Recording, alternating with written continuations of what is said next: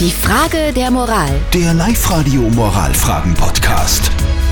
Wir kümmern uns um die Frage der Moral, die uns der Bernhard per WhatsApp geschickt hat. Er schreibt, wir haben einen Kollegen in der Firma, der ist sowas von cholerisch, der zuckt sehr leicht aus und schreit herum und überall knallen dann die Türen und, und es ist extrem laut, der zuckt total aus. Die Stimmung ist dann im Keller. Jetzt ist die Frage, sollen wir auch mal zurückbrüllen, weil uns das so stört oder soll man einfach lassen, wie er ist? Ihr habt uns eure Meinung als WhatsApp reingeschrieben. Der Klaus schreibt, unter Männern redet man nichts aus, da schreit man mal laut, damit der checkt, dass das in einem Büro einfach nicht geht.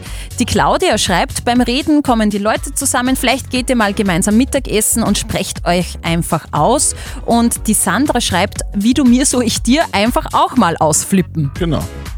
Kann eine Lösung sein, aber was wäre denn die moralisch richtige Lösung?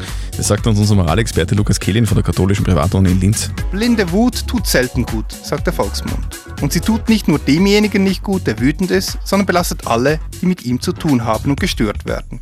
Die Lösung ist, dass Sie ihn in einer ruhigen Stunde auf sein Anger-Management-Problem ansprechen und ihm sagen, dass sich dies auf die Arbeitsatmosphäre belastend auswirkt. Denn wenn die Zusammenhalt leidet, sollten Sie ihn ansprechen und er soll Wege ergreifen, sein Temperament besser unter Kontrolle zu bekommen. Also und die überraschende Antwort lautet, redet miteinander. Vielleicht, vielleicht ist es ihm nicht bewusst und ihr könnt ihm sagen, dass das nicht so passt und dann ändert sich vielleicht die Situation.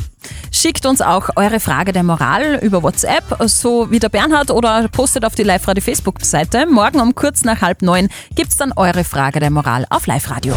Die Frage der Moral. Der Live-Radio Moralfragen-Podcast.